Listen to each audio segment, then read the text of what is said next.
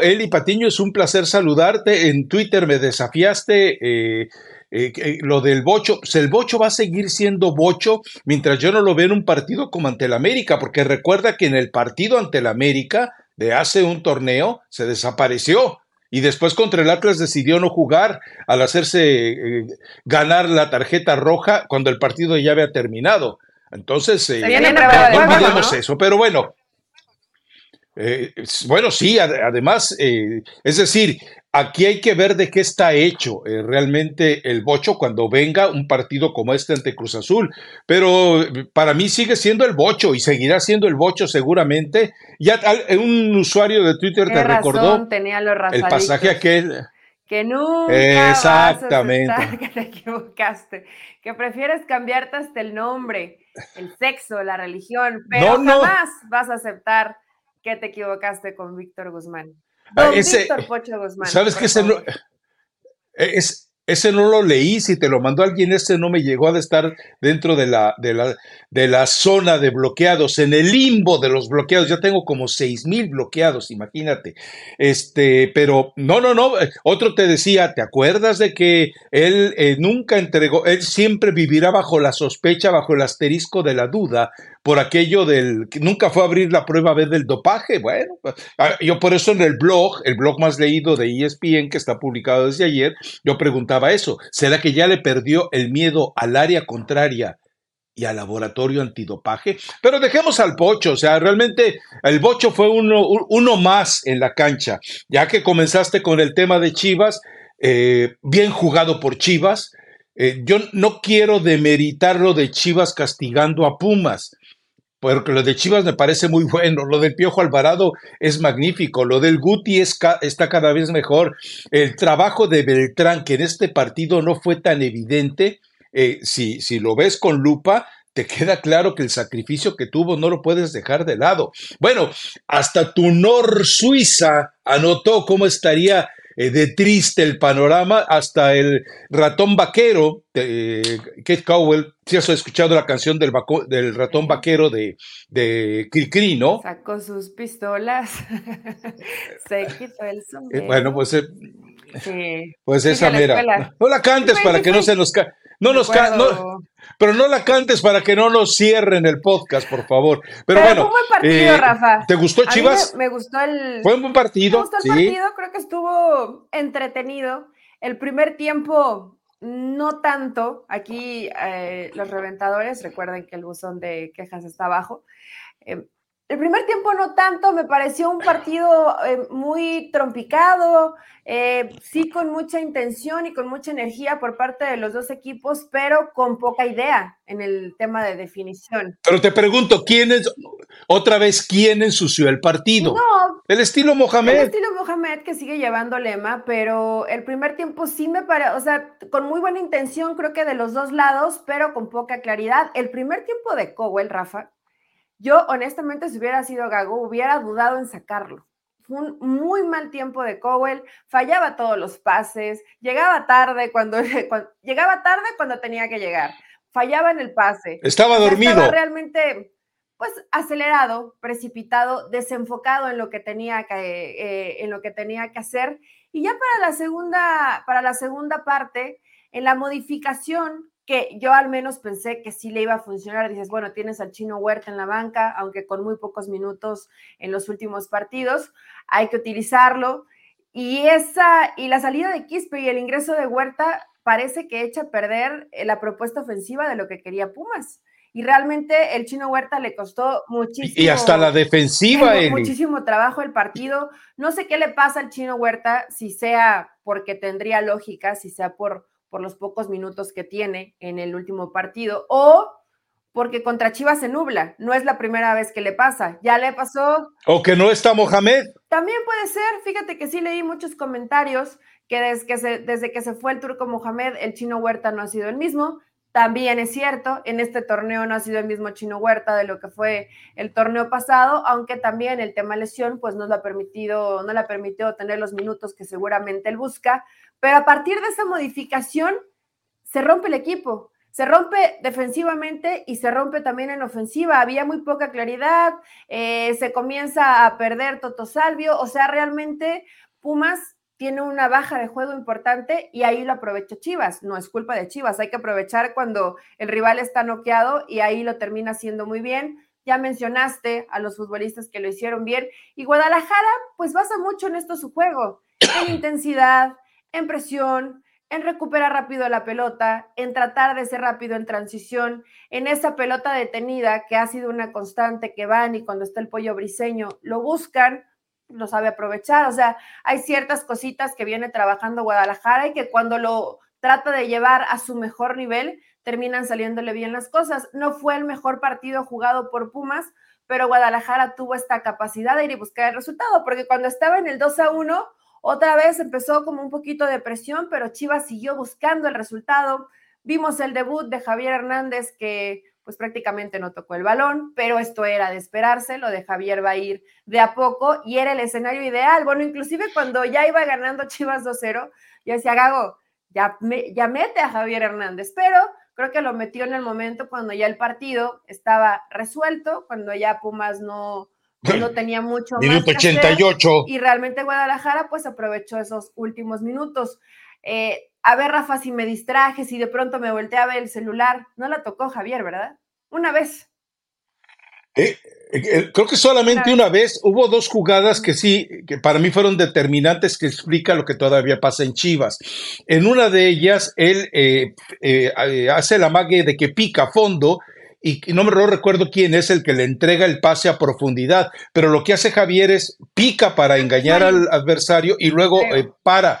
Y entonces a final de cuentas creo que ya había salido, pero bueno, eh, en ese momento él eh, regresa para, para, para empezar una jugada eh, desde la zona limpia que generó con el amague, pero no lo entienden, o sea, eh, falta eh, que, lean a Javier y que Javier lea al compañero. Y la otra fue en la que él, sus tan conocidas y típicas diagonales, que de repente te corre hacia el frente y luego eh, eh, cruza hacia cualquiera de los costados, bueno, le creyeron que iba a seguir en una carrera frontal y le meten el pase al frente cuando él ya había hecho un recorte hacia un lado porque tenía dos compañeros del otro. Entonces, son cosas que eh, tendrá que ir mejorando el equipo. Es, es entendible. Yo creo que, a ver, entendamos algo. Javier Hernández no debutó porque hubiera esperanzas futbolísticas. Javier Hernández debutó por una situación de ordenanzas de la directiva. O sea, lo llevas sabiendo que difícilmente lo vas a usar.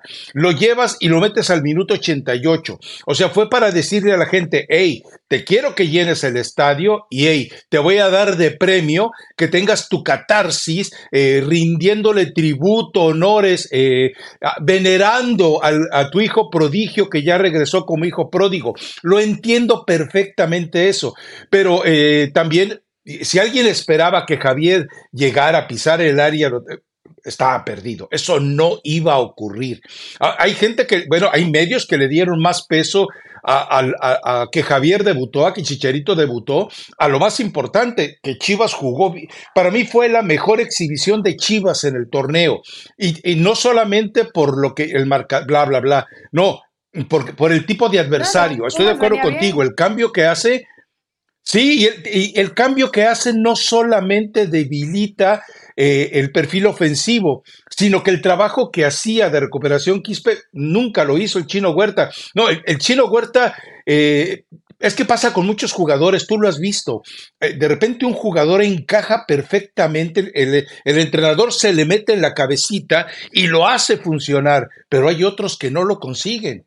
Hay otros que nada más no lo pueden, eh, no lo pueden sacar de, ese futbolista. Entonces eso es lo que le pasa al chino Huerta, pero me gusta, me gusta que eh, esto de Chivas se le viene Cruz Azul y luego se le viene lo que yo llamé la trilogía del odio, esos tres partidos con el América, que yo recuerdo y mira que pues son ya muchos años y mi memoria no es tan mala, es, eh, es la primera vez que recuerdo tres partidos oficiales en tan corto tiempo de, eh, vinculados a un clásico. Y obviamente, pues dentro con la Conca Champions de por medio, no queda dudas que será la primera vez, ¿no? Pues nos esperan buenos partidos. Vemos ahí las, las imágenes que nos está regalando nuestra querida Aranza. Y qué bien, qué bien le ha caído a, la, gente de Cowell, ¿no? Es un chavo, la verdad, que tiene carisma. O sea, más allá de que sí se mandó un primer tiempo para infumable, para el olvido, eh, creo que la gente lo quiere, ha tenido esa buena química con la tribuna, la verdad cae bien, o sea, es un, es un chavo que, que tiene carisma y que puede que sea loco y atrabancado, pero ahí también va eh, lo, que hace bien Gago, Raf. Le das la confianza, tuvo un pésimo primer tiempo como para salir y arranco de la misma forma la segunda. ¿A quién metes? ¿A quién metes si no hay más? Bueno, ahorita no está, pero ha utilizado a Pavel, o sea, sí le ha modificado un poco en el tema ofensivo Gago, no se ha casado siempre con uno. El Piojo Alvarado se mandó un partidazo. Oh, no lo mencionaste, pero el Piojo dio un gran partido. ¿Cómo que no lo mencioné? ¿Lo mencionaste? Fue el primero que mencioné, sí, le mencioné que había estado espléndido. Ahora, e, en el caso de, e, es decir, dice, sacas a Kate y volteas a la ¿a quién metes? No tienes a nadie. Pero si lo ves tan mal, Rafa, va para más. Si lo ves tan mal, sí te hace dudar pues de, vamos a ver si podemos ajustar. Pero un, un, entrenador que se respete y tú no me quieres creer, pero yo, eh, a mí me llama mucho eso la atención desde siempre, porque para mí una de las grandes virtudes de los entrenadores que necesitan los mexicanos es la capacidad de, meterse en su inteligencia emocional. Y a mí me gusta, eh, eh, he leído mucho sobre cómo ha evolucionado a partir de entrenadores, digo, ¿para qué vamos tan lejos? Lo de Ancelotti es una belleza en ese tema. Entonces, un entrenador que ya se precie hoy y que son los técnicos mexicanos, por eso lo están desplazando, los están desplazando, desplazando, es el, el que puede sacar del futbolista al ser humano de alta competencia. Y se metió a la cabecita de Cowell. Seguramente le dijo, a ver muchacho, siéntate. Estás haciendo así, así, así, así mal. ¿Qué te pasa? Esos son los, eh, eso es lo que te cambia un jugador de repente en un partido eh, donde todavía le quieres tener confianza. No, bueno, me imagino que en la escuela de Pachuca y en la escuela de la Federación Mexicana de Fútbol eh, te dicen, ¿cómo, ¿cómo despierta emocionalmente al jugador, profe? Eh, ¿Cómo se llamaba? Ya no me acuerdo cómo se llamaba tu profe. Pues te va a decir, dale con el cinturón o con la chancla. No, Eli, no, hay otros métodos. Bueno, sí, ah, seguramente eh, Fue un truco de título el que te dieron. Y tenerle, y tenerle confianza en la banca, aunque no había mucho, pues estaba el Cone Brizuela, estaba también JJ Macías, que yo no sé si está mejor o igual o al mismo nivel que o, inferior al Chicharito, porque no sabemos qué pasa con JJ Macías, pero por lo menos estaba en la banca, o sea, no tenías grandes alternativas, pero tenías opciones, inclusive cambiar a, Piojo Alvarado de perfil, había un poquito, Rafa, y habla bien Gago de confío, confío en lo que tengo y con esto voy a hacerle daño a Pumas. Claro. Y termina funcionándole para el segundo tiempo, Creo que esto al final termina siendo buena noticia. Los partidos que vimos el fin de semana, ¿por qué? Porque le ponen mucho más sabor a lo que de por sí ya tiene, que son estos tres partidos que mencionas. Si Guadalajara llega jugando bien y América recupera la memoria futbolística, pues va a ser un mucho mejor partido. Quiero pensar, ¿no? Y que no le pase como, a Cruz Azul. Ahora, es que eh, yo me meto también en, el rincón triste, ahí eh, eh, en ese en ese desván oscuro eh, de, la cabecita de los chivermanos. Ellos, ¿te imaginas lo que hubieran pagado porque hace, qué sé yo, cuatro o cinco años, de repente esa dupla JJ Macías, Javier Hernández, no hombre, eh, aquel entonces era para volver loco a cualquiera, pero la realidad es que hoy Javier está a punto de tirar, de, perdón, de tomar el bastón y el otro está muy lejos de ser el bastión. O sea, JJ Macías, eh, yo sí creo que ocurre algo acá arriba con Macías, creo que es en la cabecita. Ahí es donde todavía eh, no logra eh, Gago entender plenamente a un jugador que hemos hablado tantas cosas positivas en su formación, pero que no ha logrado aterrizarlas en la cancha. Pero bueno, creo que está más o menos completo el caso de, ya hablaremos más adelante del partido de Chivas Cruz Azul, pero vamos con el del América. Porque tú del América decías, no, hombre, Cruz Azul gana, Gusti golea. El Shinkansen azul va a ser una parada en cuapa, eh, tira la basura y se sigue de filo. Bueno, pues el Shinkansen azul se atoró en Cuapa con un América que jugó muy bien los primeros minutos y que cerró el partido de manera muy astuta triste para su grandeza, pero astuta por parte de Jardine. Todo se vale. Ahora, que te noten, que te anulen cuatro goles en un partido, eh, eh, eso es historia. Es, eso no. Digo, pero todos bien, además. O sea, no hay, no, hay peros. Y por ahí el, penalito del Ira, Rafa. Yo creo que sí se lo, se lo terminan perdonando. Mira, al final creo que fue, Sobre justo el partido. Dentro de lo que te digo de Cowell, también del otro lado, ¿no? Había venido de partidos muy malos Cendejas, le das la... de, verdad, le das minutos y, y, hace un muy buen partido. En general, la verdad que América se, se comportó bien. Un partidazo de Quiñones, pero eso ya lo sabemos. Que esté Diego Valdés te cambia la cara de lo que puedes de lo que puede generar el equipo. ¿Viste dónde colocó a Quiñones? Ahora me crees lo que te platicaba yo. ¿Dónde colocó a Quiñones? Porque, lo metió al área otra vez. acá siempre lo reviento, que no me a mi Quiñones de toda la vida eh, sí, jugó muy bien. Ajá. Muy bien este partido. Hipócrita. Jugó muy bien América, la realidad. Eh, ya después Cruz Azul se anima, pero yo no sé por qué criticar en un equipo que te, desde el primer tiempo se notaba, Rafa, América esperaba, América te esperaba atrás de medio campo, no salía a presionar alto, te aguantaba, te aguantaba.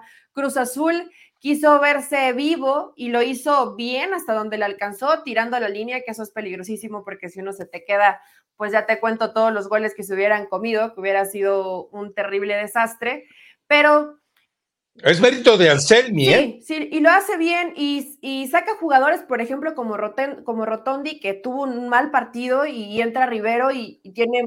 Ahora. Sí. ojo con algo. Es decir, eh, Cruz Azul no siempre te juega al fuera de lugar.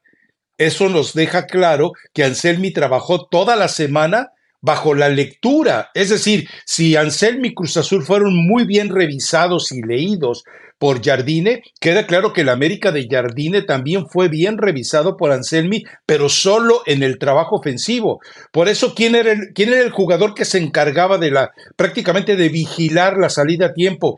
Tenías a dos, a Farabelli o a Charlie Rodríguez. Y, no sé si te fijas, pero después del el excelente trabajo doble que hacía Henry Martín en los primeros minutos, eh, tuvo que reubicar, o sea, al principio Charlie Rodríguez estaba más atrás que Farabelli y después lo modificó porque quedó quedaba claro que Charlie Rodríguez ni anulaba a Henry Martín ni él producía nada, al contrario, se, perdían los dos y esto ayudó un poco. Para Charlie, cuando lo liberas, no solo le liberas presión, liberas al equipo, porque ahí estaba ya atascado, ya tenía tarjeta amarilla, estaba perdiendo todos los balones.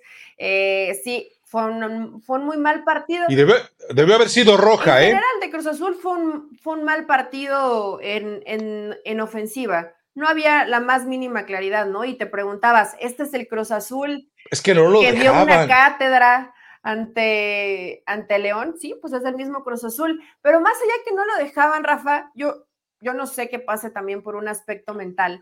Y esto hasta podría ser caso de estudio, porque veías, veías al equipo y veías, la, por ejemplo, la cara de Antuna, ¿no? O la cara de Charlie, totalmente desconectados de lo que estaba pasando en el partido. O sea, no había la claridad de... ¿Tú crees? opción de pase, alguna línea de pase y todos estaban callados, sí, callados, perdón, todos estaban estáticos, nadie se movía, o sea, realmente no veías a un equipo con ese entusiasmo. Yo sé que estaban muy bien marcados, inclusive por más, algo que hizo mal Cruz Azul tenía en varias zonas del campo, por ejemplo, estaban jugando por derecha, todo mundo por derecha, buscaba hacer el 2 o 3 contra 1. Pero del otro lado, si te hacían un cambio, un cambio de frente, el equipo no, esto me lo enseñó el profe Carlos Truco, no basculaba bien. Entonces, era, era un desorden incluso, un desorden que parecía, bueno, está buscando presionar bien, tener superioridad numérica. No, en realidad no lo estaba haciendo bien y eso América lo aprovechó. América dio un extraordinario primer tiempo y a mí no me pareció mal que en el segundo tiempo esperaras al rival, porque realmente Cruz Azul no te había mostrado capacidad de reacción. Ya después en las modificaciones, no solamente de gente, sino de cómo acomoda el equipo Anselmi, ya Cruz Azul termina reaccionando. Algunas y, y. Pero aún así, no te alcanzó. Aún así, ¿eh? No te alcanzó para poder hacer ese único golecito que tal vez necesitabas. Entonces, no quiero demeritar lo que venía haciendo Anselmi porque creo que es bueno y que aunque pierdan el partido, reacciona bien Cruz Azul para la segunda parte, Pero Rafa, ese primer tiempo pudo haber sido una auténtica pesadilla. Yo sé que no lo fue, pero que te marquen cuatro o cinco goles más, eh, en, qué, en qué estaba pensando el equipo. Sí tiraron muy bien la línea, pero había un total desorden y una falta para mí sí de convencimiento de cómo tenían que salir a jugar este partido. Lo vi en muy pocos, lo vi en Ahí estoy de acuerdo lo vi más o menos en Carlos Salcedo, pero con esto que siempre le gana, ¿no? Pierde, no, no, Salcedo, Salcedo por vida de Dios. inteligente para manejar la, presión, eso nos ha quedado claro en, toda su carrera, pero después veías la cara de los demás y no reaccionaba Rotondi, no reaccionaba Gutiérrez, y Charlie, bueno, tuvo un, primer, eh, tiempo de auténtica pesadilla, le faltó desde ahí, desde lo mental, Anselmi, trabajar a Cruz Azul distinto para salir a jugar este partido. Es que eh, me, parece, me parece que subestimas el trabajo defensivo que hizo todo el equipo del América. Lo de Sendejas, que, que, la verdad es que eh, yo, yo no entiendo eh, por qué dices que venía, no, venía con pocos minutos. Precisamente ahí es donde le creo a Fidalgo el tema del COVID y bla, bla, bla, bla, bla, porque ahora que aparentemente ya está recuperado, te volvió a cubrir toda la zona. Fue el, mejor, eh, fue el jugador de mejores recorridos ofensivos por encima de sus zagueros, obvio, que hizo eh, Sendejas eh, de todo el América. Ahora, también entendamos lo de Henry Martín, la forma en la que estuvo estorbando la salida que le gusta tanto a Cruz Azul por el centro con Charlie Farabelli, nunca existió, lo hizo muy bien Henry Martín. O sea, sí, sí creo yo, ahora decir, es que el América perdonó porque cuatro goles se los anularon, no, es que yo me quedo con, eh, con el trabajo táctico de jugarle bien al fuera de lugar, sabiendo lo que estabas haciendo. Es decir, eh, hablar de cuatro goles anulados es hablar de, de ciencia ficción, es algo que no ocurrió. Es algo que a final de cuentas no entra dentro de, la pureza táctica que mostró en ese sentido Cruz Azul.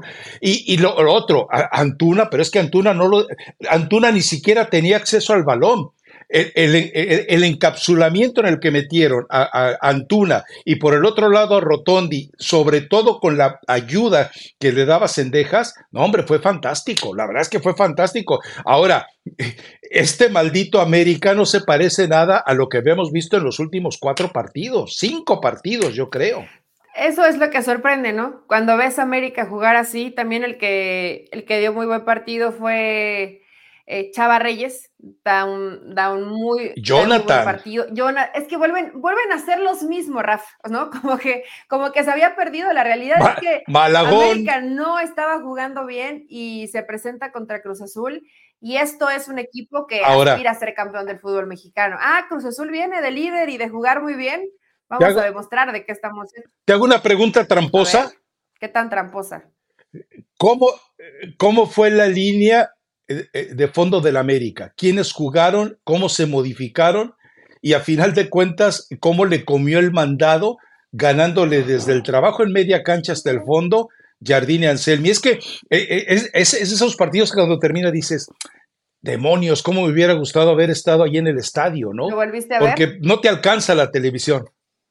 Sí, claro, lo tenías que volver a ver, ¿no? Yo me puse a ver el emocionante partido de Tigres, que fue que no fue bueno, pero el trabajo. El... Pero no huya. No, no, huyó, Rafa, pero tan, o sea, con tanta claridad como para recordar el trabajo defensivo, eh, podría, podría, ¿Dónde, inventar. ¿Dónde jugó Israel podría Reyes? Inventar, podría inventar, pero no, lo voy a inventar, no lo voy a inventar. Prefiero que tú lo expliques. No, es que es que si le inventas a alguien que sí lo vio, te caigo encima, pero, uh, pero tranquilamente. ¿Dónde jugó Israel Reyes? ¿Dónde terminaba cerrando Israel Reyes? ¿Y cómo salía con Israel Reyes? O sea, la verdad es que ahí dices, mira, bien hecho, o sea, bien hecho por Jardine. Eh, le comió el mandado porque hubo un trabajo especial sobre Rotondi y otro sobre Antuna, y si ya te estorbaban la salida, a Cruz Azul, a Cruz Azul lo domesticaron. Y bueno, obvio que hay algo, ¿no? La diferencia de, la maldita diferencia de plantel. Eso te marca una enorme eh, diferencia entre lo que tienes y lo que realmente eh, puedes conseguir. Lo habíamos platicado, Eli. En la banca, pues voltea, eh, al Selmi y dice, pues ¿qué hago? ¿A quién meto? ¿Con quién cuento de todo esto? No, había forma. Tiene problemas, tiene problemas. No, había más, no, no, no, había más opciones, o sea, tenía opción de Rivero y después buscaba un poquito más y no había demasiado. Ahora, me, me pareció bien esta, esta alternativa de eh, Israel Reyes, el que, el que jugó por derecha, porque había Reyes y Reyes, porque en esa posición y alcanzando esa altura para salir jugando, Rafa, no lo habíamos visto. Lo habíamos visto de central y a mí de central no me había gustado, ¿eh? De central creo que la había, la había pasado muy mal y ahora con esta salida que le daba y cómo liberaba por esa zona América, lo hizo, lo hizo bien Reyes. Vaya, por, por, supuesto que te das cuenta, verlo en el estadio ya tendrías completamente otro, otro panorama de cada uno de los movimientos que hicieron los jugadores. En este caso, pues solo pudimos ver lo que es a, través de la televisión. Y la verdad, no vi la repetición, fue un partido que me gustó mucho. También te estaba, no me acuerdo si te estaba atacando en Twitter en eso. No, en eso no te estaba atacando en Twitter. Pero. Eh, no, fue con lo de Chivas. Pero me pareció. Ah, dije, ¿qué Inga le está metiendo América al Cruz Azul? Pero ya después reaccionó y, termina corrigiendo bien Anselmi. Me, me, llama la atención. O sea, lo, lo, estaba molestingando. Lo estaba molestingando. No, pero, pero al, al ya, ya, ya, ya, A la máxima potencia, sí le estaba pasando eh, muy feo por arriba de Cruz Azul. Pero esto me gusta, Rafa, que América, que, que jugó tan bien el torneo pasado y que fue el más regular y que en este le ha costado trabajo, que te dé este tipo de partidos y que además Jardine le pueda mover a lo que habitualmente menos vemos casi con los mismos jugadores, pero con trabajo muy específico para cada uno de ellos y te cambia lo que hace lo que hace América. Creo que es lo interesante, lo que ha hecho bien Jardine. Si recuperas la buena versión de Quiñones, de Diego Valdés, que también dio un gran partido, de Henry, de Sende, bueno, todo ese poderío ofensivo que tienes. Y creo que el más importante, este ha sido el mejor partido de Jonathan Dos Santos en el torneo. Había quitado trabajo también en el torneo, no, no, no, estaba en su mejor versión y es un jugador que es muy importante para el América. Entonces, eh, nada más que se rasure ese bigote porque se le ve muy gacho, pero de ahí en fuera, la verdad que el América tuvo un gran primer tiempo, no así el segundo, pero también además sale eh, pues con a lo mejor alguna fatiga muscular Quiñones, la cantidad de partidos que han tenido, si de pronto espera simplemente al rival, también es válida la propuesta. Este América versátil, con esa posibilidad que tienes de cambiar inclusive la estrategia y aún así ganar el partido, pues por eso eres el máximo candidato a llevarte el título nuevamente. Sí, a ver, eh, eh, después cuando hace los cambios, eh, sobre todo, bueno, decidiendo ya con Kevin y Naveda tratar de manejar el partido totalmente, sí, uno va al, tema del cansancio, porque sí veíamos cómo se le acababa el aire a, a, Jonathan y esta vez no pasó. Se le acababa el aire a Sendejas y esta vez no pasó. Se le acababa el aire a Fidalgo y esta vez no pasó. Incluso termina el partido y se desploma se desploma y calambres en las dos piernas. O sea, imagínate el tipo cómo habrá estado jugando para que en cuanto termine el juego te desplomes y te empiecen a dar calambres en las dos piernas. O sea, debe ser brutal el esfuerzo físico. Bueno, para mí, obviamente, los dos fueron determinantes. Y la otra se da un pasaje medio extraño por un eh, enfrentamiento de palabras que me parece mal del cabecita Rodríguez. El video ya está circulando. No sé si la comisión disciplinaria va a hacer algo, lo dudo. Eh, empuja por la espalda a Anselmi cuando Anselmi está descuidado. O sea, con toda la mala sangre y de manera traicionera, Cabecita empuja al Selmi y esto estuvo a punto de generar una sacapela por ahí. Llama, la atención que Sepúlveda besa el escudo de Cruz Azul y Quiñones le dice, mira, tengo cinco títulos, ¿y tú? O sea, todo se vale, o sea, a final de cuentas, mientras, mientras no caigan en golpes y escupitajos y esas cosas, lo de cabecita sí me parece mal. Sobre todo porque pues, es un tipo descuidado. o sea, ¿por qué llega y, y lo, digamos que podemos decirlo, lo ataca por la espalda o lo sorprende por la espalda cuando no lo está viendo. Algo pasó, algo le dijo, o sea, no es de que, no es, de que salí caliente y voy y te empujo porque quiero. No, a ver, porque si, si, si ves la, secuencia completa, el cabecita está lejos, o sea, él llega, él llega desplazándose a donde está Selmi, recorriendo, qué sé yo, 15 metros, 10 metros, o sea, no había habido un enfrentamiento directo. Entonces, eso te, te dejen claro que, que, no había. Yo, yo, luego, luego de mal pensado dije, capaz que el cabecita Rodríguez se enteró que el que le dijo a Bragarnik, no me traigas al cabecita, no lo necesito, haya sido Anselmi. Pero, pero yo soy muy mal pensado, no me hagas caso, no me hagas caso, no me hagas caso. pero sabes qué, yo también lo pensé y la gente de y la gente de Cruz Azul lo pensó. Porque dice de seguro, porque leí en comentarios, seguramente quería pegarle a Anselmi porque no lo quisieron traer a Cruz Azul.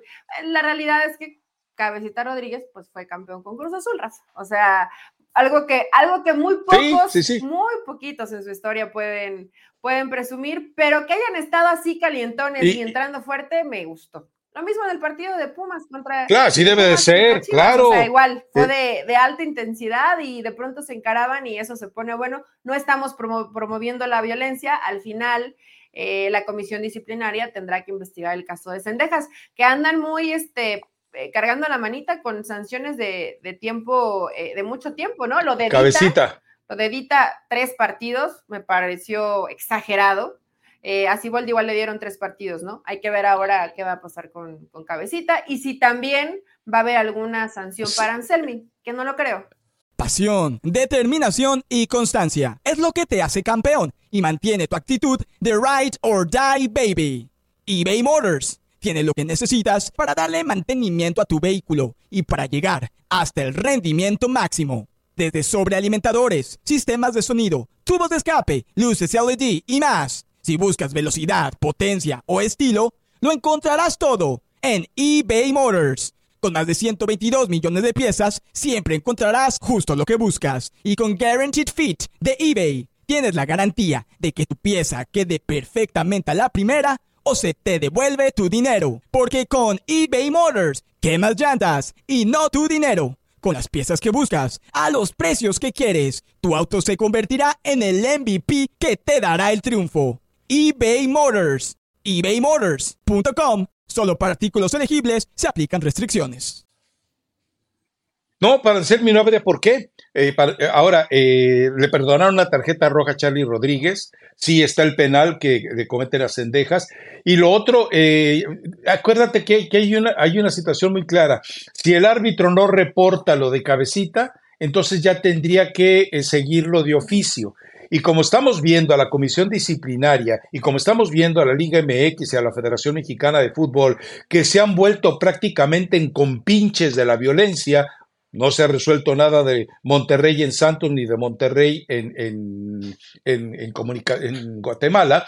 Entonces, eh, no sé, yo creo que no le va, eh, no lo van a castigar, van a decir, no, no encontramos evidencias, eh, fue a la calentura, ya había terminado el partido. Ya conoces las babosadas que le gusta inventar a una comisión disciplinaria que se lo vuelvo a decir, todos han sido, son o serán eh, gatos de Milas Carra Gallán. Punto. Ahí queda.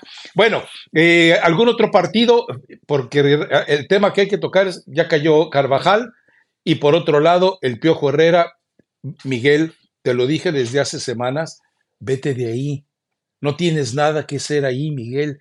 Eh, estás arrastrando tu prestigio, Miguel. Me va, estoy de acuerdo y me lo va a decir él y seguramente. Otra vez Cholos vuelve a jugar un magnífico primer, tiempo. lo hizo bien. Pero después... ¿Cómo, ¿Cómo, se puede, cómo puede cambiar un, un equipo de tan, tanto de un tiempo a otro, no? O sea, realmente Cholos eh, tuvo un buen primer tiempo, claro, le sigue faltando pues calidad para tal vez resolver el partido. Contundencia también, que es algo de lo que ha sufrido Miguel Herrera con Cholos. Y ya después Toluca con algunas modificaciones que también le salen bien las modificaciones a, Paiva, mete angulo, el equipo se comienza a ver más, eh, más dinámico y aprovecha eh, y terminan marcando dos goles. Tiene partido en media semana Miguel Herrera, si no mal recuerdo, contra Juárez. Ayer ya se escuchaba muy fuerte que tal vez podría salir. Yo no creo que salga, mi, o sea, que lo corran, pero también hay que ver el resultado a media semana, ¿no? Juárez se ha convertido en un cheque al portador, pero si Tijuana no gana o por lo menos empata este partido, me imagino que, a ver, ya llega un momento igual como entrenador que dice, ¿sabes qué? Ten tu changarro y, y me voy. También Miguel Herrera debe entender que no necesita, me imagino, ¿eh, Rafa? No creo que necesite económicamente el seguir pisoteando. ¡Hombre! ¿A qué aspiras o a qué más aspiras con seguir dirigiendo a Cholos? ¿No? Aspiras simplemente a, seguir perdiendo partidos y que tú em, lo que has hecho como carrera, como entrenador, pues lo, lo, sigas pisoteando. Mejor agradece que te hayan dado chamba, sales bien, porque además tiene buena relación con Bragarnik y con la directiva, y buscarás algún. Con Bragarnik no. ¿Crees que no tenga buena relación?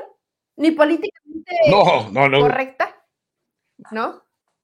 Es decir, eh, me queda claro, acuérdate lo que te lo había comentado, en la entrevista que tiene Miguel Herrera con el burro Van Ranking, en esa entrevista, en esa charla, perdón, no entrevista, le dice, eh, habla del caso de, eh, de Iván Alonso y, y, habla del tipo que lo llevó, pero nunca menciona su nombre porque sabe que es su patrón en Cholos, pero está blindado por la gente de Hank y no van a dejar que lo corran de manera tan fácil. Pero la relación no es buena, la relación con Bragarnik no es buena. Eh, y ahí sí insistí, tú aquí estabas, Eli, le faltaron pantaloncitos a, a Miguel para decir, el mismo tipo que prostituye a, a Pumas, a Cruz Azul, a Querétaro, es el que prostituye a Cholos y pues yo soy parte de todo ello. Pero te faltaron, te faltaron pantaloncitos, Miguel, ni modo que alguien tiene que decirlo. Eso no lo dijo, ni, ni de cerca, ¿no? Pues no, solamente hizo, yo, yo he escuchado, es lo que dicen, es el comentario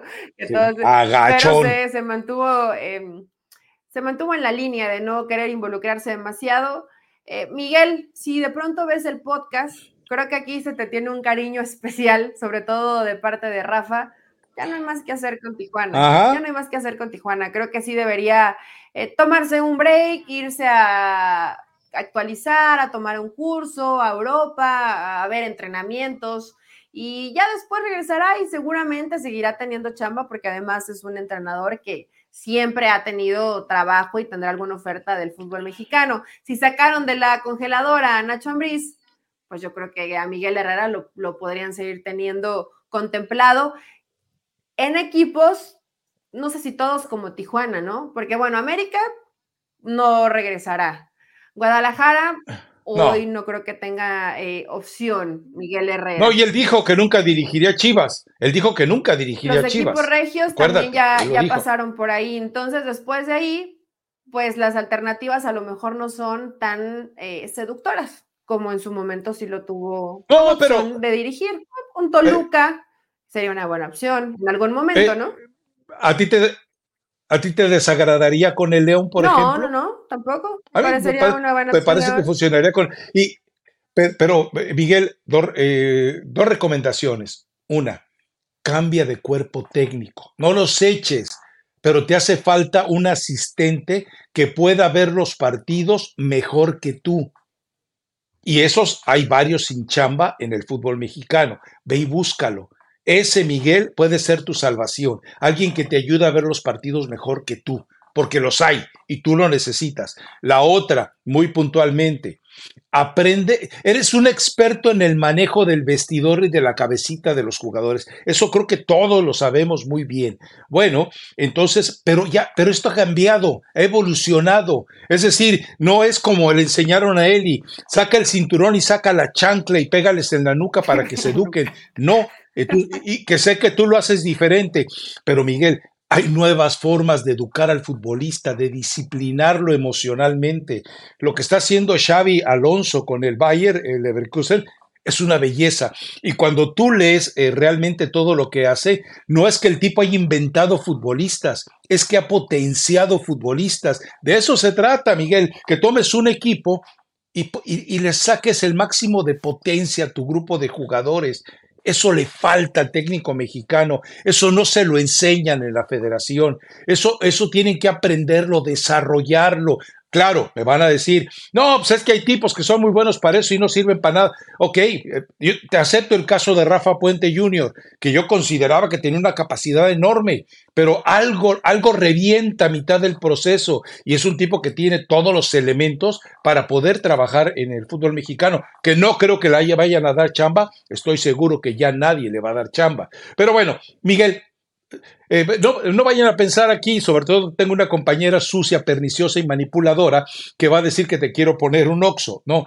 Eh, pero la verdad es que. La verdad que no, pero sí. no, pues ya, Rafa, ya lo habíamos comentado hace varios podcasts, ya la, siempre la cara de angustia y de sufrimiento de Miguel e, Herrera. Ese meme que hay, e, ese meme que hay jugando con la corbata, ese es fantástico, fantástico. es muy bueno, pero yo sí ya siento pesar cuando veo a, Miguel Herrera porque creo que es un entrenador que hoy dirigiendo a Cholo simplemente se está devaluando lo que ha sido su carrera también. No quiero decir que el equipo sea eh, tan malo, pero hay equipos donde no puedes aspirar a más Ayer, ayer en la jugada, hay una jugada donde Balanta trae también un balón y no se da cuenta que el de atrás, el pasa, o sea, de pronto cosas donde te das cuenta que el equipo pues no anda, no está. Y eso fue O sea, me estás diciendo que Balanta está bien en el segundo tiempo. Balanta está saboteando a Miguel Herrera, me estás diciendo, yo no, lo dudaría. No, ni siquiera creo eso, pero veo poco compromiso. Algo que lograba muy bien Miguel Herrera y que ahora no lo ha podido tampoco lograr con, con Tijuana. Pero bueno, ya le, ya le agregamos demasiado tiempo a Tijuana. El partido de Tigres fue horroroso, Rafa, horroroso, realmente. Es realmente malo. Yo, yo lo vi de reojo, ¿eh? Yo lo, vi de reojo. No, yo sí lo, yo sí lo vi más tarde, ya lo vi en por ahí de las 12 de la noche, un poquito más, porque pues obviamente había, había prioridades en la cartelera de, de, la Liga Mexicana, pero sí, qué mal, qué mal está jugando Tigres, la gente está molesta. También creo que le meten un poquito más los regios y exageran, no, es que esto es un desastre impresentable, Guiña, que ya se retire, porque no, o sea, tampoco fue hasta allá, pero sí eh, Tigres, pues venía pasando por lo mismo que América, ¿eh? Una, una baja de claro. importante donde no hubo pretemporada. En América, bueno, también sabían que contra Cruz Azul era un partido para despertar y para mostrarse bien. Tal vez eso le falta a Tigres, ¿no? Tener enfrente a un rival que realmente les pique un poco la cresta y, digan, en este, en este ya se viene el clásico, ¿no? Ya se viene el clásico, en este partido nos levantamos. Del otro lado, discretito, no tan espectacular, pero Rayados viene de clavar tres. Sí, yo sé que fue Juárez, pero de todas maneras viene de un buen resultado. Sí. Sí, pero en, eh, Monterrey ya notas eh, que el equipo está superando y recuperándose. Obviamente, recupera futbolistas, obviamente, pero eh, sí, canales, pero, pero además también entiendes algo. Eh, la, cruda que le representó el fracaso del torneo anterior lo logró superar, superar rápido. Es decir, en eso hay un trabajo, me parece eh, bueno, más allá de que la directiva se ha visto eh, torpe, mojigata y eh, timorata en el tema de la violencia de sus aficionados, pero dentro de la cancha me parece que el apoyo que le han dado a Fernando Ortiz ha sido bueno. Fernando Ortiz creo que ya le cayó el 20 de con quién está trabajando, hablo de los futbolistas, y lo está aprovechando mejor. No es un equipo espectacular, no es un equipo espectacular, que tiene potencial para más, sí, pero recordemos que en Monterrey, cuando se conformaron tantos años con la miseria táctica y futbolística del ex rey Midas, el rey Miedos, bueno, pues se conforman con cualquier cosa. Pero no juega mal, Rafael. Regiecitos. Y ha utilizado. No, no, no. Eh, digo, porque además busca alternativas que sigue siendo un gran equipo. Ya vimos, ya hemos visto a Arteaga, está bien Canales. Eh, Berterame te puede jugar como titular en punta sin ningún tipo de problema. A Gallardo lo está utilizando más adelantado como volante. O sea, realmente le ha buscado alternativas, le ha movido el tano y le ha funcionado. Yo sé que hay equipos que te van a exigir más, no así lo que está pasando con Juárez, que ya vimos que el problema no era Diego Mejía. Realmente es muy difícil competir con un equipo tan limitado y del que hemos hablado muy, bueno, de hecho no hemos hablado creo en ningún podcast, pero que ahí calladito va sumando y sigue invicto es Necaxa. Que le, bueno, sí, pues al final le, termina empatando por la vía penal, pero Necaxa, pues, defendiendo bien, a eso apuesta, ¿no? Y alguna contra de, eh, lo, lo, sabe aprovechar y ahí está haciendo buen trabajo Fentanes, digo, de lo poco que sobrevive de técnicos mexicanos en la liga, porque en, el Puebla se queda Aristeguieta, ¿no? como interino. No sé si lo vayan a dejar eh, lo que resta del eh, torneo. Pues ya para lo que quede y para las aspiraciones que tiene un equipo, vuelvo a decir, parásito, apéndice, lo, lo extirpas junto con Cholos, con Querétaro y con Mazatlán, y nadie se va a quejar, nadie los va a extrañar, pero bueno. Eh, en el caso de Fentanes, una vez que me tocó en picante, se lo dije yo al Chelis, Lo que pasa es que eh, eh, eh, Fentanes era el hombre que hacía el fútbol dentro de aquel equipo Puebla, que era espectacular verlo, el, el Puebla del Chelis, y Chelis manejaba el grupo en situaciones emocionales, en situaciones de convicción, en bla, bla, bla. Pero, pero Fentanes era, era, el, era el artesano en el pizarrón. Y hoy estamos viendo al Fentanes. Fíjate cómo cambió la propuesta futbolística de Fentanes para sobrevivir. Es decir, Fentanes le gustaba jugar ofensivo, Fentanes le gustaba jugar eh, al ataque. A ver, una, una eh, precisión. Cuando usted escuche a algún narrador, cronista, comentarios que diga, es que le gusta ofender, búrlese de ellos. Es, es una agresión al idioma, sea quien sea. Ser ofensivo es distinto de ofender. Nada más es una precisión eh, gramatical, literaria y de cultura para que usted cuando escuche, es que la América le gusta ofender así, dígale, ay, aprendí un poquito de idioma, ¿no? Pero bueno, eh, decíamos, eh, a Fentanes le gustaba jugar ofensivo, le gustaba ir al ataque y de repente ahora con Ecaxa está sacando los puntos, está sacando la chamba, está sacando el invicto, está sacando eh, sobre todo la credibilidad en una forma de juego que no te satisface plenamente, pero que pues, él agarró el salvavidas. O sea, él dijo, otro Titanic no me vuelvo a subir y si me subo es con salvavidas. Se hace bien Fentanes. y lo está haciendo muy bien. Eh, este jugador para, para Adela es bueno. A Cambindo le está sacando mucho provecho porque es un tipo que además físicamente te, ayuda. Eh, está ahí Garnica, está Arce, hace ahí su, su rombito en medio campo y lo hace bien. O sea, realmente en Necaxa no juega mal. Con su propuesta, tal vez puedes decir no es espectacular ni es ofensiva es limitado en el plantel, pero Necaxa se ha vuelto un rival muy complicado y le super complicó la vida a Pachuca. O sea, terminan al final ya entre más, entre jalón y estirón y meto mucha gente al área y los chavos que de pronto se alocan y todo quieren encarar y termina cayendo ese penal que aprovecha bien Rondón. Pero Necaxa y Fentanes está haciendo buena chamba con lo que tiene. A, a eso tiene que aspirar el entrenador, ¿no? Porque podemos hacer un comparativo, Rafa. Tiene mucho mejor plantel Fentanes que Miguel? Yo creo que no. No, hombre, no. no, no, no, no, pues, Por supuesto que no. Se está haciendo un mucho mejor trabajo. Te pregunto algo. Te pregunto algo. Tácticamente, ¿sabe más Fentanes que Miguel Herrera? No lo sé. ¿Tú los conoces más? Hasta si nos basamos con lo que estamos viendo, podríamos pensar que sí, ¿no? Entendiendo que el aspecto táctico no solamente acomodar las, las fichas, sino saber el nivel y la situación y las condiciones y la posición en la que te rinden tus fichas, queda claro que Fentanes está, eh, lo está aventajando. Recuerda que eh, Miguel Herrera, en la etapa más reciente, después de dirigir precisamente a Cholos, él empezó a ir en esa decadencia eh, en la que cayó la Volpe. La Volpe terminó siendo el mejor ejecutor del apuentismo en su última etapa en el América. Ese América jugaba eh, en una versión de la puente eh, sofisticada. Miguel Herrera ha ido hacia eso, pero Miguel Herrera puede ser un equipo mucho más ofensivo con mejores jugadores, pero hoy, hoy en eso lo supera Fentanes. Hoy Fentanes con lo que tiene ha encontrado su realidad. Ahora, ¿dónde hay más exigencia, Eli? Y ya estamos metiendo a Herrera.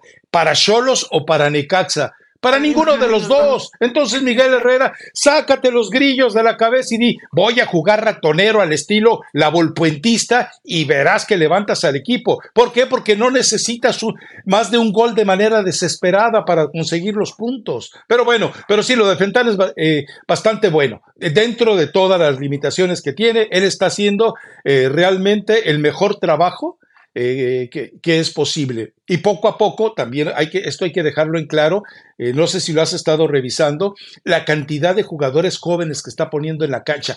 Jóvenes eh, para el medio mexicano, que son ya jugadores que ya hubieran reventado en un mercado como el europeo o el sudamericano, porque pues ya, ya están en edad de merecer pero la verdad es que de todas maneras atreverse con ellos me parece otro mérito de Fentanes. Con lo que sigue, Eli. ¿Qué sigue? Pues ya, terminamos, ya dimos el repaso a lo que fue la Ya, ya, ya. A lo que fue la jornada. Oye, Rápido. Hay, hay un tema que, hay un tema que eh, eh, vale la pena mencionarlo, es el hecho de que hace una semana parecía más complicado el panorama para para Jimmy Lozano. Hoy de repente eh, me parece que todavía hay muchos, eh, muchos aspectos en los que tendrá que sufrir. Eh, la defensa central, César Montes no está jugando, Jorge Sánchez lo pelan y no lo pelan. En el caso de los laterales, Kevin Álvarez, pues él dice, primero era la pubitis y ahora es, influenza. Cuando ha jugado no ha sido tan brillante con la selección mexicana. Y le acaban de renovar contrato además, o sea, esto me parece bastante bueno. Eh, lo que vimos, a ver, es que el, el partido del América debe haber sido también aleccionador para Jimmy Lozano. Jonathan Dos Santos tienes que tomarlo en cuenta, tienes que pensar también en Israel Reyes eh, con otra opción que, que, con lo que vimos y con un jugador por derecha que le pueda ayudar en ese trabajo, que sí los tiene en media cancha Jaime Lozano, eh, lo, puedes contemplar incluso por, por esa zona, tomando en cuenta el adversario, ojo, tomando en cuenta el adversario y las condiciones que esperes en el partido. Pero adelante, eh, Henry Martín ya está totalmente de regreso, Quiñones está de regreso, eso, eh, Santi Jiménez no, no eh, ha podido anotar de nuevo en la Eredivisie, pero evidentemente ya por lo menos anotó a media semana. Entonces, poco a poco como que parece mejorar el panorama. En media cancha, insisto en lo mismo, Eli,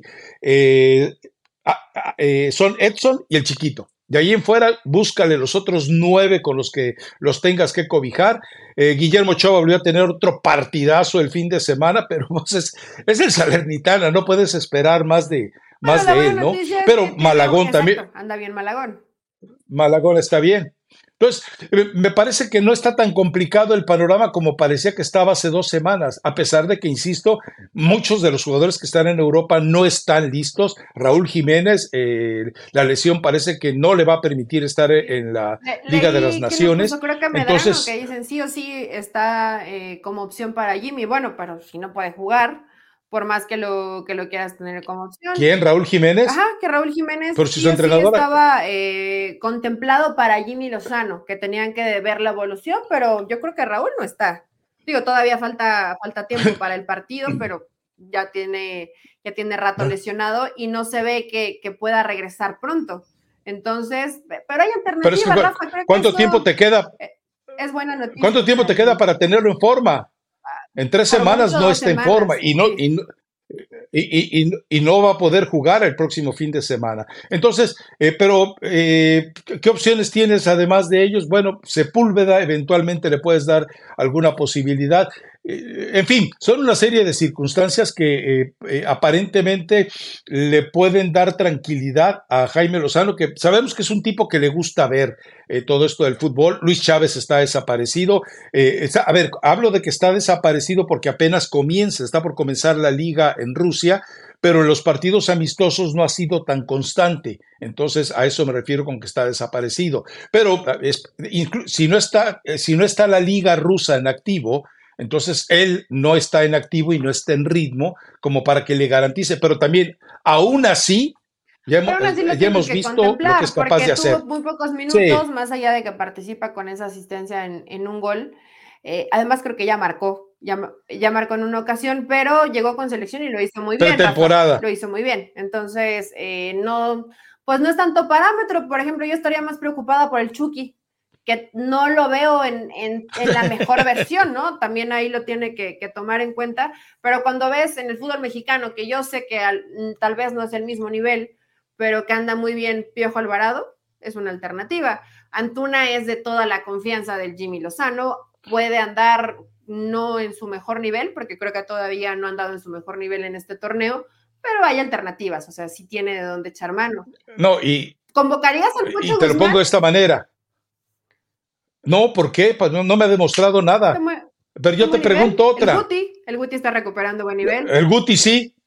El Guti estoy de acuerdo contigo. Eh, si, si, mañana juegas eh, la Liga de las Naciones, ¿abres por izquierda con Quiñones o con el, eh, con el Chucky?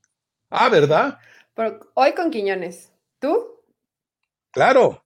No, no, claro, con Quiñones, con Quiñones siempre, sobre todo porque eh, recordemos, y lo hemos señalado muchas veces, el Chucky Lozano pues es un muy buen jugador, no tiene remedio. Pero en la selección nacional, cuando él entra ese complejo de héroe, de que él quiere salvar la situación, de, repente termina siendo nocivo, termina siendo perjudicial y contraproducente para la propia selección. Pero bueno, eh, también eh, entendamos algo, no hay mucho para escoger, así que también eh, debemos ir revisando. Otro jugador que también debe de tener en la mira, por ejemplo, es a Ricardo Chávez. Eh, que es un jugador, sí, ya, ya, está crecidito, ya está corridito, pero evidentemente no tienes muchos laterales con esa consistencia no, que pero ese no está tan recorrido, Rafa. eso sí, todavía está joven. Yo sé que el trabajo es discreto y que en los delanteros se miden por goles, pero Marina ha tenido un buen torneo. No sé si podría ser una alternativa para, para el Jimmy Lozano, pero creo que eh, el torneo de Marina ha sido bueno si lo mides por goles, pues ahí sí no va a ser la mejor opción o la primera opción. Pero pues en su momento el Tata Martino no llevó a Santi porque tenía muchos goles en pocos minutos. Pues hay que ver cómo lo mide eh, Jimmy Lozano y cuántas alternativas puede haber. Bueno, hay gente, pero ahí sí lo están viendo para la sub-23, es Rafa. A lo mejor es el caso de, de Chávez, en el, en el caso de Pachuca, que igual hay un montón de chavitos. Cortizo. Cortizo, pero que Cortizo, ha estado bien. No ha sido titular en todos los partidos, no sé cómo esté físicamente. No, no, no, no. Pero Cortizo también es Pero cuando aparece, deja. Cuando aparece, cuando aparece se, se, se, se distingue, pues. Sí. Sí, sí, es cierto. Ah, digo, estamos aventando muchas opciones, hay que ver quiénes realmente son las reales, ¿no? Y una cosa es cómo están en los clubes y otra cosa ya cuando llegan a selección mexicana. ¿Cuándo dan la lista, Rafa? Eh, no, todavía falta. Imagino que ellos tienen que empezar ya.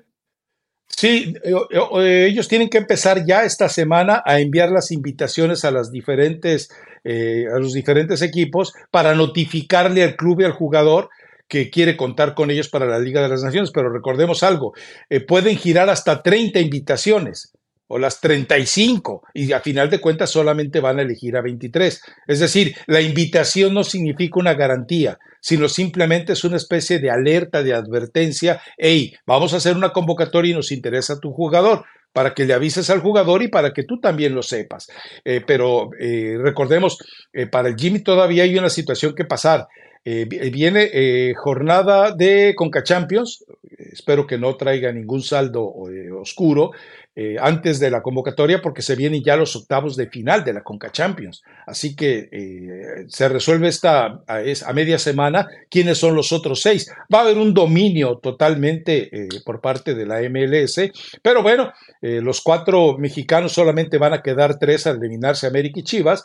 Monterrey puede toparse con el Inter Miami. Y bueno, y el otro es Tigres, ¿no? Aparte, Pachuca, perdón, Pachuca, Pachuca se me olvidaba. Bueno, entró directo, entonces ya va a tener ahí que, que competir. Pero bueno, Rafa, creo que ya llegamos al momento de despedirnos. ¿Tres recomendación musical? Así es. Eh, eh, Sabes que la guardé, pero no la recuerdo. Entonces, eh, así que no cuenta, tendría que buscarla. Pues aunque sea una recomendación gastronómica. Yo se traigo una, me puse ahí a rascar en el baúl de los recuerdos y encontré a mi Maluma Baby sin cirugía de nariz y sin barba y se ve muy tierno. No se ve tan guapo, pero la, rola es muy buena. Es de Maluma, Andy Rivera y Kevin Roldán. Salgamos. Está, es un perreíto muy suave para comenzar bien el lunes. Eh, y mira que mi lunes, mi domingo sí estuvo un poquito, eh, no, no tanto de excesos, porque luego dicen que vengo muy despeinada, que si vengo tomada, casi me quieren hacer la prueba de dopaje antes de entrar. Uno viene bien, cansado ya de, de normal, de trabajo de toda la semana, Rafa. El lunes siempre cuesta. el lunes ah, siempre cuesta. Como dicen en México. ¿Cómo?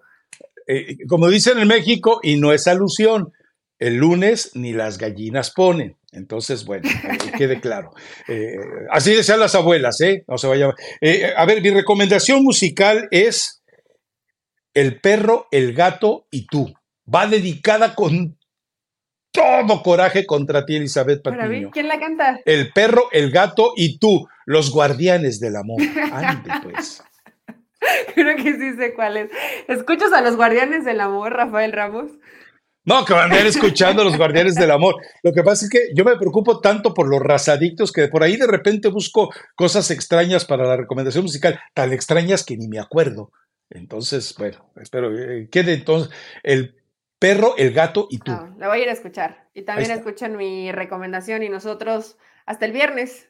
Hay que ver si Miguel Herrera no Hasta el viernes. no, o, si, o si Hank le hace caso a Bragarnik, que eso sería muy grave. En fin, ya veremos. Chao.